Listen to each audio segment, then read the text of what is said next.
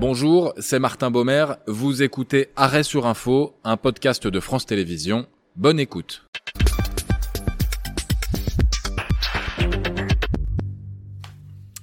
Soyez les bienvenus dans Arrêt sur Info, trois dates et des experts pour décrypter ensemble l'évolution d'une des actualités principales de ces derniers jours. Émission consacrée aujourd'hui à, un nouveau visage auquel Françaises et politiques vont devoir s'habituer, ou comment Sophie Binet, désormais secrétaire générale de la CGT, s'est frayé un chemin entre tensions internes, désapprobation du bilan passé et contestation sociale. De trêve Il n'y aura pas de suspension, il n'y aura pas de médiation, on gagne le retrait de la réforme des retraites Comment Sophie Binet en est-elle arrivée sans être candidate au poste à devenir numéro un de la CGT Avec nous, les expertises de Naïm Saki, euh, journaliste éco-social à, l'Humanité. Bonjour, vous avez suivi euh, toute cette semaine ce, congrès. Et Laurent Fragerman, bonjour à vous également, sociologue et historien spécialiste des mouvements sociaux, chercheur au Cerlis. Merci à tous les deux euh, de participer à Arrêt sur Info. Parfois, parfois, il arrive donc que le calendrier soit assez joueur. Euh, et que finalement, euh, des événements prévus de longue date soient bien obligés de s'insérer dans une séquence si importante, cette séquence que tous les projecteurs se braquent sur l'événement en question. C'est exactement ce qu'il s'est passé pour le congrès de la CGT, ouvert donc le, 27 mars, pas loin de Clermont-Ferrand, euh, dans un contexte social particulièrement tendu, les syndicats prévus à Matignon mercredi, et dans un contexte interne, vous allez le voir, presque aussi tendu.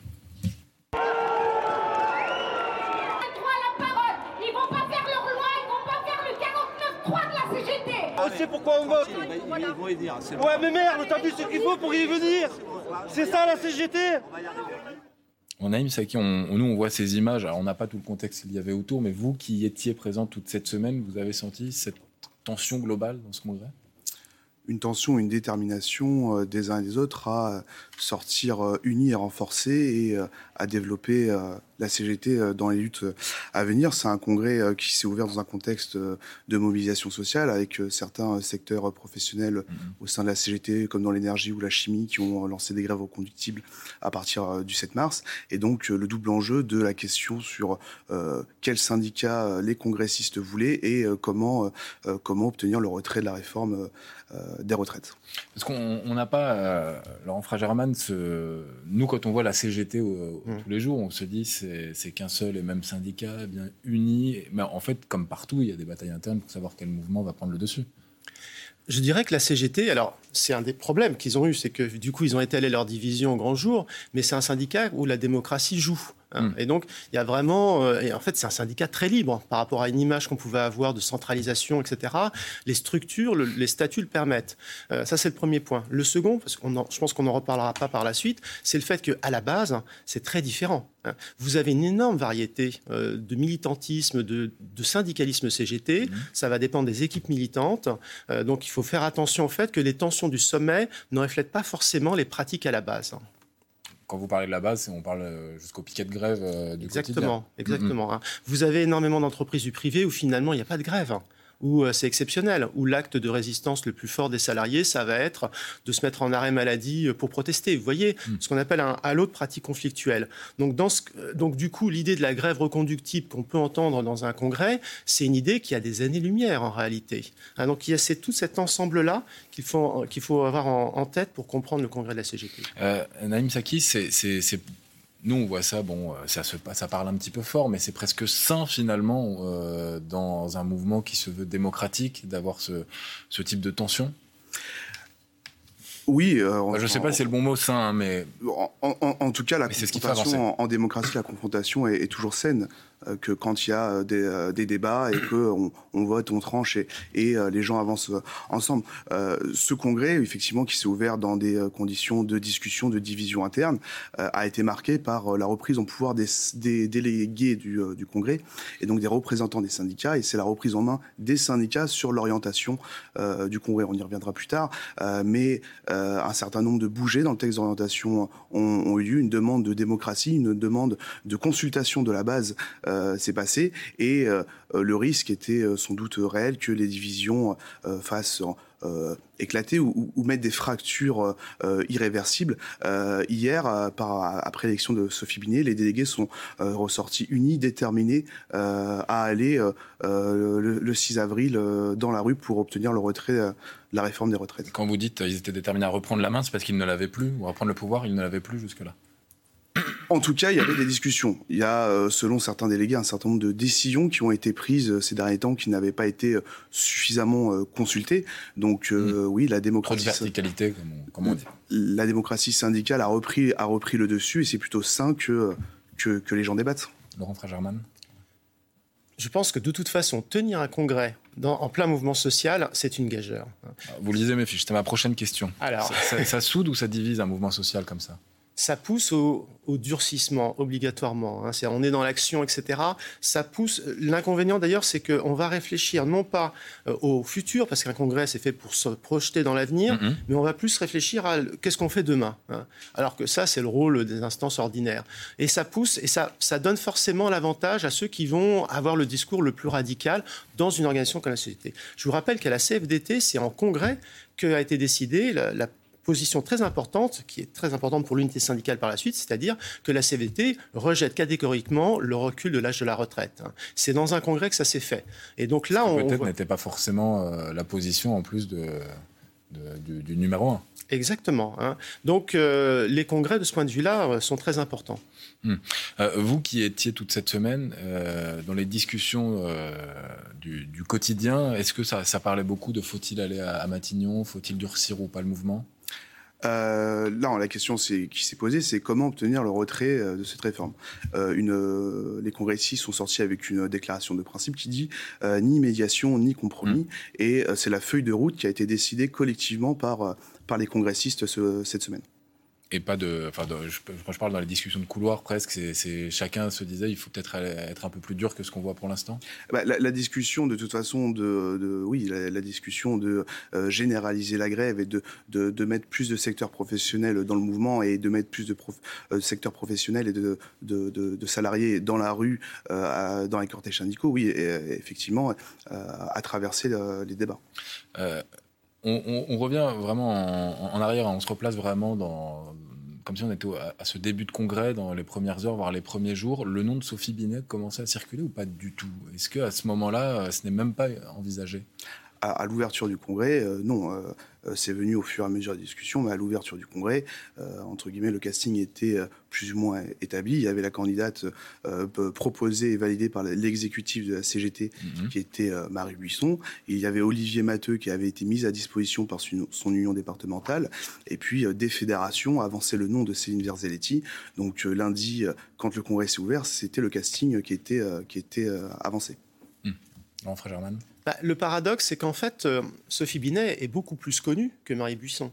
Hein. donc, euh, euh, vous m'auriez posé la question il y a trois mois. De toute façon, je n'aurais pas répondu parce que je n'avais pas donné d'un plateau télé mon avis sur la CGT. Mais j'aurais spontanément pensé à une figure comme elle, mais pas forcément, on y reviendra. en tout cas, Marie Buisson n'était pas connue. Mais le, vraiment, ce qui était en tête de tout le monde au début du congrès, c'était cette opposition attendue entre Céline Verzelletti et Marie Buisson. Et on savait déjà que ça allait poser problème. Oui. Oui, c'était clair, hein, il n'y avait pas d'ambiguïté là-dessus. Euh, parce que les débats s'étaient envenimés depuis un certain temps. Euh, ce qu'il faut comprendre aussi, c'est qu'on n'élit pas une personne dans ce type de congrès, on élit une, équipe dirigeante, c'est ça? Absolument, il y a un bureau confédéral. Je pense que mon collègue pourra vous en parler mieux. oui, oui, tout à fait. globalement, euh, que ce soit la CGT ou dans les syndicats en, Mais en général. D'ailleurs, en fait, le, tout le paradoxe aussi, c'est que la direction large, c'est-à-dire les 60 personnes, espèce de parlement de la CGT, euh, c'est la liste proposée par Marie Buisson et Philippe Martinez. Mmh. Et par contre, l'équipe restreinte, hein, mais je pense vraiment qu'il en parlera mieux que moi, euh, le bureau confédéral, 7-8 personnes vraiment qui vont être l'exécutif, c'est une autre euh, orientation. Oui, alors euh, exactement. Donc, euh, c'est un processus très euh, codifié, l'élection d'une direction. Donc, effectivement, c'est l'exécutif, les 66 noms qui, qui, composent la, CEC, e donc le comité exécutif confédéral, avaient été proposés par l'équipe sortante, approuvés par les délégués du Congrès, et c'était dans cette liste que allait figurer le ou la future hmm. secrétaire générale. Bon, si l'on résume, le contexte est compliqué euh, à l'extérieur de la CGT, il y a le mouvement social. Le contexte est aussi compliqué à l'intérieur de la CGT. Et ce qui illustre peut-être tout cela, c'est le 28 mars, la première grande surprise de ce congrès. Philippe Martinez est désavoué. Le rapport d'activité est rejeté par 50,32% des voix. Et quand on interroge euh, au congrès, ce qui semble poser problème, c'est notamment la ligne jugée peut-être un peu trop molle de l'équipe sortante dans le bras de fer avec le gouvernement. En tant que syndicat CGT, je, n'accepte pas qu'on participe à cette mascarade euh, convoquée par Elisabeth, Borne. Elle a craché sur l'ensemble des luttes, l'ensemble des grévistes, l'ensemble de notre mouvement et l'ensemble des, travailleurs, des travailleurs en France. Euh, Naïm Saki, que faut-il comprendre euh, avec ce vote négatif? Alors, il faut, il faut replacer le, le vote euh, dans euh, son contexte. Mm. La veille, l'ouverture du Congrès, euh, les, euh, les, délégués attendaient Philippe Martinez pour introduire les débats. Bon, c'est Marie Buisson qui, qui s'avance à la tribune, qui prononce un discours d'ailleurs parce que elle pour être mise en avant, hmm. pour, pour, pour, pouvoir être élue secrétaire générale. On est du coup le lendemain, le mardi, le matin, il y a la manifestation à Clermont, à Clermont-Ferrand. Où on voit Philippe Martinez. Voilà, qui reprend à son compte la proposition de l'intersyndicale de médiation. Et l'après-midi s'ouvre et débute les travaux sur, sur le, le rapport d'activité. Et donc, euh, voilà, donc dans ce contexte de débat interne, de euh, stratégie de lutte, s'ouvre le contexte sur le rapport d'activité qui emmènera à un vote très serré. Mais il y a eu beaucoup de votes euh, très serrés hmm. tout au long de la semaine, donc qui rejettent le, le rapport d'activité, qui est vu quand même euh, pour à la fois du côté des journalistes, euh, des chercheurs, mais aussi de certaines figures fédérales de, de, la CGT, comme, comme une surprise. Quel intérêt de voter sur euh, le passé finalement, sur le bilan? Ah bah, ça donne une indication. Est-ce que l'équipe sortante a bien fait son travail? Mais dans cette équipe sortante, il y avait Céline Verzelletti, porte-parole de la CGT, qu'on connaît pour ça. Donc finalement, euh, dans un sens, c'était pour envoyer un message à Philippe Martinez. Je pense par rapport à l'interview qu'on vient de voir, euh, qu'il ne faut pas négliger quand même dans la culture CGT le pragmatisme. Hein. Euh, c'est-à-dire, il peut y avoir des discours très forts, hein, etc. Mais par exemple, la tradition de la CGT, c'est d'aller voir euh, si le gouvernement vous convoque, enfin vous invite, vous venez, quitte à dire que vous n'êtes pas content du tout. Mais enfin, il y a ce pragmatisme qui est important. voilà. Il y a des, précédents de bilan qui sont mis en minorité à la CGT euh, pas à ma connaissance, mais vous me posez une colle. bah, si c'est pas à votre connaissance, c'est que s'il y en a, ça, ça, remonte à très loin. Il y a eu un moment de crise avec lequel vraiment on peut se référer. La crise, c'est euh, du temps de, c'est la passation de Bernard Thibault. Hein. Euh, il n'a pas réussi non plus à imposer celle qu'il avait choisie comme pour lui succéder. donc ça ressemble en partie, sauf qu'on est quand même dans un contexte assez différent. Euh, pour bien comprendre également qui vote à cette occasion, ce sont tous les délégués, c'est cela? Alors, euh, ça dépend à quel moment du congrès, à quelle ah. étape on est. Euh, le rapport, le vote sur le rapport d'activité, euh, c'est ce que dans le jargon CGT on appelle un vote par mandat, c'est-à-dire que les délégués avaient reçu des mandats de leurs syndicats ou des syndicats qui représentaient pour émettre tel et, tel et tel ou tel avis. Il y avait aussi beaucoup de mandats ouverts où les syndiqués laissaient libre cours aux hmm. délégués de choisir en fonction de la nature des débats, le vote qui allait, euh, ah. euh, qui, qui, allait venir. Et c'est en proportion, du coup, du nombre d'adhérents euh, dans chaque syndicat. Donc j'allais dire, le vote par mandat, ça exclut le vote à réaction par rapport aux propos de, Philippe Martinez dans la manifestation, mais pas forcément, puisqu'il avait des mandats ouverts, c'est ce que vous nous dites. Puis il y a le poids différent des grosses organisations ou pas. Euh, je pense que sur la question de la médiation, c'est un point très important parce que euh, quand l'idée de médiation et plus globalement de pause a été avancée par euh, Laurent Berger, j'avoue que j'avais été un peu surpris. Hein, parce que c'est quand même une solution l'idée que ça soit par Laurent Berger ou par le fait que ce soit validé aussi par Philippe Martinez? Il y a deux étapes. Il y a une première étape où Laurent Berger, et après tout ça, par contre, euh, il l'annonce de sa propre autorité, de son propre chef. Je lance cette idée. Et ça, ça correspond au fonctionnement de l'intersyndical. C'est-à-dire que l'intersyndical euh, se met d'accord sur un pot commun d'idées et en même temps, chacun prend ses initiatives sans polémiquer. Mais que donc déjà qu'il avance ça, que la plupart des syndicats ne s'y opposent pas, parce que c'est quand même pas si évident à discuter, euh, c'est pas le retrait. et ensuite que Philippe Martinez, deuxième sur surprise, euh, le valide. J'avoue que j'avais été surpris, sachant en plus que Force ouvrière, euh, qu'on oublie tout un peu euh, dans le mouvement actuel, mais qui compte, Force ouvrière ne s'était pas prononcée pour, mmh. la FSU non plus, ni solidaire. Donc Ça n'avait pas été complètement discuté entre eux. C'est même pas simplement au sein de la CGT, c'est aussi avec les partenaires extérieurs. Euh, quand le nom de Philippe Martinez est prononcé à la tribune euh, un peu plus tard, c'était hier, il est quand même applaudi. Ça veut dire qu'il euh, y a une reconnaissance tout de même du bilan. Ah mais c'était pas un congrès à guerre ouverte, hmm. c'était des débats démocratiques, pluralistes, avec des gens qui appartiennent à une même organisation, qui ont la même bannière. Et qui Mais il y a une reconnaissance du bilan tout de même de Philippe Martinez, c'est ça que je veux dire. Il y, a, il y, a, des côtés positifs qui sont soulignés. Bien sûr, d'autant que la période de, mandat de, Philippe Martinez, il arrive à la tête de la CGT qui était, euh, euh, qui était en crise euh, après les affaires qui, qui ont émané le, mandat de, Thierry Le Pen, qui a été mmh. marqué, un mandat qui a été marqué par une offensive libérale et un, mépris des, syndicats. En tout cas, c'est comme ça qu'il est vécu de la part de, la CGT. Et puis une, une mutation du rôle euh, du, délégué syndical avec les réformes Khomri et Macron, qui a profondément euh, modifié euh, le rapport des, des, militants dans l'entreprise. Et donc, il y a un, nombre de bouleversements climatiques, les révolutions féministes. Et donc, bien évidemment, que le nom de Philippe Martinez a été applaudi. Il y a une présence charismatique dans les médias aussi. tout à fait, tout à fait. Ça compte quand on représente un syndicat. Surtout, surtout, surtout dans la période d'ailleurs, où d'ailleurs Sophie Binet a rendu hommage à ses célèbres moustaches. Mais mais euh, évidemment, comme dans tout, tout, collectif, avoir un leader charismatique euh, est un plus. Bah, je pense que vraiment le mouvement social en cours l'a renforcé. Hein. Et il a, à des moments, hein, on lui a reproché de prendre des initiatives trop fortes. Je pense que ce n'était pas facile pour lui parce que quand on dirige la CGT, en fait, euh, de l'extérieur, on peut se dire c'est le grand chef, c'est le général mm. qui tient ses troupes. en réalité, il n'en est rien puisque les fédérations, donc les structures professionnelles, cheminots, etc., énergie, euh, sont très Chacun indépendantes. de peser. Oui, donc, en fait, c'est très collectif. Euh, donc, lui, à des moments, il a aussi voulu brusquer les choses pour, que, pour imprimer. Euh, et le mouvement, de ce point de vue-là, qui soit sur une ligne d'unité syndicale, qui a donné des résultats, euh, évidemment, ça l'a conforté. Par ailleurs, il incarne quelque chose de populaire. Et ça, c'est important.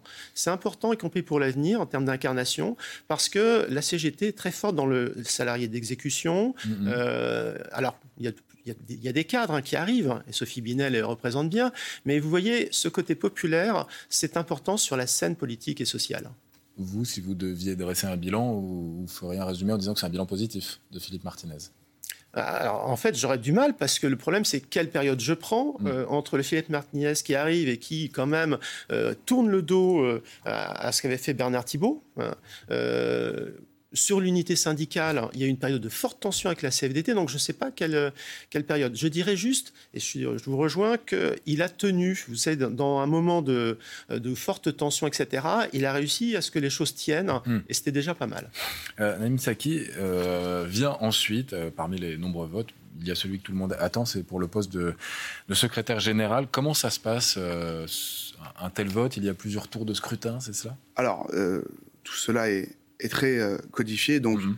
euh, en réalité, ça a commencé dès euh, le mercredi soir, ah où le, le, CCN, donc le, le, Comité confédéral national, qui regroupe l'exécutif sortant, ainsi que les secrétaires généraux des fédérations et des UD, a voté une liste à 54%, qui était déjà un score assez faible, une liste de propositions de renouvellement de l'exécutif, soumise aux congressistes. Donc le jeudi, les congressistes ont voté sur cette liste. C'est une liste de 66 noms paritaires euh, dans lequel sera euh, euh, seront issus les membres du bureau confédéral et les membres de et le ou la dirigeante de la CGT.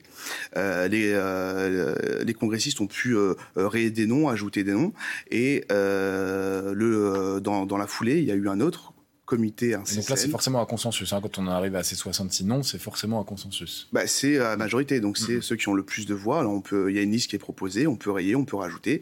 Euh, mais en tout cas, la liste euh, euh, proposée par l'équipe dirigeante sortante a été approuvée par, par les délégués. Mais ça va être intéressant de voir les pourcentages pour les uns et les autres. Hmm. Et donc, le jeudi, en fait, en réalité, dans la nuit de jeudi à vendredi, euh, le CCN du Congrès s'est réuni. Et alors là, il y a eu, euh, il y a eu des tractations euh, toute, toute, toute la nuit.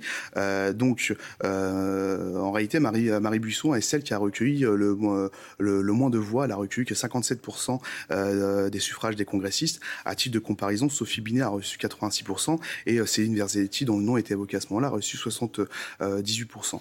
Et dans la nuit, Marie Buisson va faire sa proposition de bureau confédéral avec une équipe assez restreinte qui l'empêche d'élargir sa majorité. Et dans la, dans, la foulée, le, le, le CCN s'est prononcé sur, sur cette liste portée par Marie Buisson. Il lui a manqué, donc c'était un vote par mandat, donc en fonction du poids de représentativité de chacune des, organisations de la CGT. Il a manqué que deux voix mmh. à Marie Buisson pour, pour gagner. la piste Céline Verzelletti était bloquée par par, euh, par l'exécutif qui avait été proposé d'ailleurs par, euh, par Philippe Martinez et Marie Buisson. Et c'est vers 7 heures du matin, euh, hier, que le nom de Sophie Binet est mis sur, sur la table. et les, en tout cas, nous, on a, on a l'information à 8h45. Vous voyez que ça va très vite qu'elle est élue secrétaire général. Bon, on en arrive donc à, ce moment-là. Les deux favorites n'ont pas fait consensus. Le troisième candidat encore moins, ce qui nous mène tard dans la nuit, même au petit matin, hein, 7 heures du matin. Euh, du 30 au, 31 mars, même le 31 mars, donc assez tôt le matin, la CGT euh, se trouve un nouveau nom, un nouveau visage. Le choix se porte sur Sophie Binet, 41 ans, jusque la secrétaire générale de la Fédération des cadres. Et sa première décision est de confirmer la présence de la CGT mercredi à Matignon. Y a un rendez-vous de l'intersyndicale le 5 avril avec Elisabeth Borne. Et nous irons, toute l'intersyndicale, unie, pour exiger le retrait de cette réforme de façon ferme, déterminée. C'est original quand même euh, pour ceux qui ne sont pas en interne, c'est-à-dire qu'on peut être élu sans avoir été candidat. C'est un peu comme, euh, comme le conclave euh, au Vatican. Oui, bien sûr. Ça, on élit celui qu'on trouve être le ou la meilleure. Oui, bien sûr. Euh, d'autant, voilà, vous êtes sur un, système, euh, je crois que vous l'avez bien expliqué, on est sur un système en fait majoritaire. Donc, euh, c'est pour ça qu'Olivier Matteux, qui est aussi très médiatique, n'a pas été élu à cette direction, parce que c'est pas parce qu'il représentait personne à ce congrès, mais simplement il était dans une minorité. donc, oui, il y a des accords entre chefs, c'est ce que je vous disais. il n'y a pas un vote direct des 650 000 adhérents ou 630 000 syndiqués à la CGT sur leurs sur responsables. Ça se fait au niveau, au sommet, et il faut donc incarner une forme d'équilibre et de ce point de vue-là, elle a réussi, Sophie Binet, à incarner un équilibre entre plusieurs euh, forces. Mais est-ce qu'il ne faut pas, pour ce type de poste, qui est un poste à, haute responsabilité, à enjeu, euh, mmh. ne pas le vouloir? Mais euh, rien ne dit qu'elle ne le voulait pas. Hein. ça, je ne me prononcerai pas. ce que je veux dire, par contre, c'est que il est clair qu'elle n'était pas positionnée. Pour quelle raison on n'a pas tout de suite euh, pensé à elle? Son nom n'a pas été mis en avant. Euh, c'est pas parce qu'elle n'était pas euh, connue pour son travail, son efficacité, etc. C'est juste que par rapport à l'image traditionnelle de la CGT, c'était une femme fonctionnaire, mmh. euh, en plus du milieu de l'éducation nationale, vraiment euh, où la CGT euh, pèse peu, et très investi sur des questions qui sont aussi dites sociétales, même si je pense que c'est très important pour le syndicalisme de s'en emparer et d'en faire des questions sociales, c'est-à-dire le féminisme, l'environnement, etc. Donc, elle n'était pas le prototype idéal. Et de ce point de vue, je trouve que quand Philippe Martinez propose une femme enseignante, hein, Marie Buisson, c'est son profil, bien, et que lui-même a mis en place une alliance écologique et sociale avec des organisations environnementales, bien finalement, il a ouvert la voie à d'autres personnalités comme Sophie Binet. Est-ce qu'on en fait trop depuis hier euh, à dire euh, c'est une nouvelle ère, c'est une révolution à la CGT euh, non, parce que, euh, premièrement, ça a été dit, c'est une femme, et ça, c'est au crédit Philippe Martinez d'avoir réussi à passer euh, la main à une, à une femme, donc ça mmh. fait partie des points. Je crois que Bernard Thibault avait essayé. Et, et, n'avait pas réussi, et puis c'est une cadre. Et ça, c'est une vraie transformation. Alors, même si Philippe Martinez était, était technicien et donc était aussi membre de l'USICT, mais le, profil de, Sophie Binet est une nouveauté, et c'est pour ça qu'elle s'est attachée dans, dans son discours et dans sa, conférence de presse, a envoyé des messages pour rassurer les, on va dire les, les, bastions traditionnels de, mhm. de, de, la CGT, où elle dit qu'il euh, n'y aura pas de, euh, de comment, euh, qu'il n'y aura pas de changement de cap sur, sur ce niveau-là, qu'il faudra que la CGT s'ouvre. On n'a pas le choix d'avoir le soutien de ces grosses fédérations pour oui, pour bien gouverner. Mais parce que c'est aussi là où la CGT hmm. est, est, implantée. Et effectivement, dans son équipe, il y a un certain nombre de responsables de fédérations comme Laurent, Brun, Céline Verzelletti, euh, Laurent Brun qui était euh, qui est euh, pour les cheminots, hmm. Sébastien Ménespier de l'énergie, mais et s'est attaché aussi dans son discours à envoyer des messages quand elle parle de syndicalisme de masse et de classe. Hmm. C'est bien pour rassurer l'ensemble des congressistes que femme K ne veut pas dire virage à 180 degrés, mais, mais ouverture à des pans du salariat qui, qui, ne sont pas aujourd'hui concernés par la CGT. On s'ouvre à certains, mais ça ne veut pas dire qu'on se ferme à d'autres. Exactement. Laurent Fragerman bah, Oui, je pense que... Juste, alors, en termes de gouvernance interne, euh, il faut vraiment qu'elle travaille en équipe, hein, à mon avis, et ça, je pense qu'elle a très bien compris, euh, et rassembler la famille. Ça, c'est le premier point. Le second point, c'est que il ne faut pas, euh, il y a vraiment un enjeu à travailler dans le privé. Hein. C'était l'obsession de, Bernard Thibault, et on sait qu'en réalité, beaucoup de forces de la CGT viennent soit des professions à statut, les services publics ou les anciens services publics qui ont été privatisés, je pense à Orange, etc., ou euh, les, les, fonctionnaires. Donc et, ils ont pourquoi ce, besoin pour mobiliser davantage dans le privé ou... Ben, c'est le trois quarts du salariat. Donc euh, si euh, et la CFDT d'ailleurs, si la CFDT a dépassé la CGT, je partage l'analyse de Martinez là-dessus, c'est pas parce que l'orientation est meilleure. Je pense que c'est parce que la CFDT est mieux organisée et ils sont plus allés au contact. Ils sont allés dans les petites entreprises ou moyennes. Vous voyez, ils ont ils ont plus fait ce travail travail-là, alors que la CGT a eu du mal à se projeter en dehors de ces bastions. Et ils ont ça, ça va faire partie des enjeux majeurs de son. Absolument. Et le fait qu'elle ait lancé. on dit, on dit mandat Oui, mandat. Oui, elle a un mandat. Elle a lancé une idée. C'est une campagne de syndicalisation. Ça fait plusieurs années que la CGT ne l'a pas fait. Donc, si elle réussit à impulser quelque chose où, les où on part des bastions de la CGT pour aller voir les autres salariés, pour intégrer les mutations du salariat qui sont considérables, ce serait euh, effectivement une nouvelle ère. Maintenant, on va voir une question presque, presque philosophique et un peu de politique fiction, mais sans le mouvement social que l'on vit depuis des mois, euh, elle serait aujourd'hui secrétaire générale de la CGT Oula, moi je pense que c'est totalement euh, deux, temps qui sont... Euh, qui sont c'est pas lié. Non, je pense que ce n'est pas lié. Vous avez le même avis? Oui, euh, globalement, je pense que le mouvement social a plutôt renforcé Philippe Martinez hein, dans ce moment-là. Et donc, du coup, ça hmm. fait qu'il euh, y, a, y, a, quand même à peu près la moitié du Congrès qui le soutenait. Donc, euh, il est, cette mouvance-là n'a pas disparu dans la CGT. Donc, quelles seront ses missions pour les années à, à venir, aussi bien en interne que bah, sur ce qui se voit plus Déjà, euh, déjà sur ce, qui se voit dans l'immédiat, c'est la réforme des retraites. Donc, mhm. elle a annoncé que, la, que la CGT se rendra à Matignon euh, mercredi prochain pour exiger le retrait euh, de la réforme. Et puis, il y a sur, en interne peut-être un travail démocratique à réaliser pour ressouder l'ensemble des organisations sur une feuille de route en commun. il y a un travail d'ouverture de la CGT parce que la question des, des discriminations, la question du changement euh, climatique euh, commence à être pris à bras le corps par, par l'ensemble des organisations. Mais sur, sur quelle base elle, elle, dit qu'il ne faut pas opposer les questions sociales et les questions environnementales et que les deux sont mm. liés et que sur les questions environnementales, la plus-value de la CGT est de partir du travail et du réalité des salariés pour transformer les outils de production. Et ça, c'est quelque chose de fort. Laurent Germain. Bah, je pense que c'est un grand enjeu, c'est-à-dire justement de passer des, des discours euh, tout à fait positifs et que tout le monde approuve, mais qui peuvent rester de l'affichage, à vraiment élaborer une politique syndicale. Je prendrai juste l'exemple du féminisme, puisque c'était son, son mhm. domaine. C'est-à-dire, pas simplement, pas avoir un, grand discours sur le patriarcat, très bien, mais organiser dans les entreprises et dans les services euh, l'action contre les violences sexistes et sexuelles, euh, faire en sorte que les, les, les personnes qui, qui, en souffrent, etc., soient entendues, accompagnées. Ça se fait déjà dans nombre d'endroits, mais vous voyez, c'est ça qui est important, c'est-à-dire le transformer en moyen d'action syndicale. Euh, c'est un peu, à mon avis, l'enjeu très important. Est-ce qu'on peut dresser un profil type de ce qui fait un bon secrétaire général de la CGT, de ce qui fera, non? Euh, bah, de, de, la poigne, des convictions, du courage.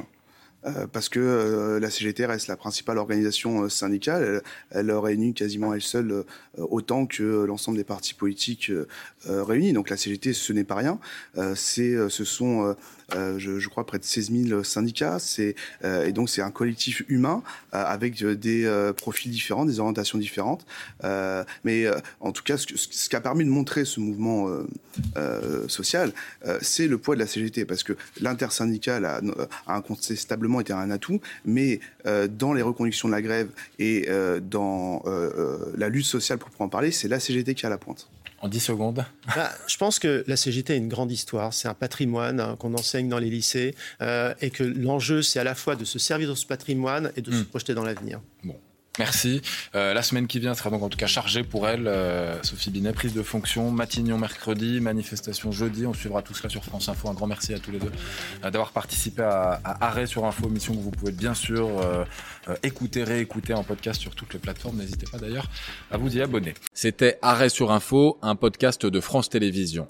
S'il vous a plu, vous pouvez bien sûr vous y abonner, mais aussi nous retrouver en vidéo. C'est sur franceinfo.fr ou sur le canal 27, chaque samedi en direct à 10h.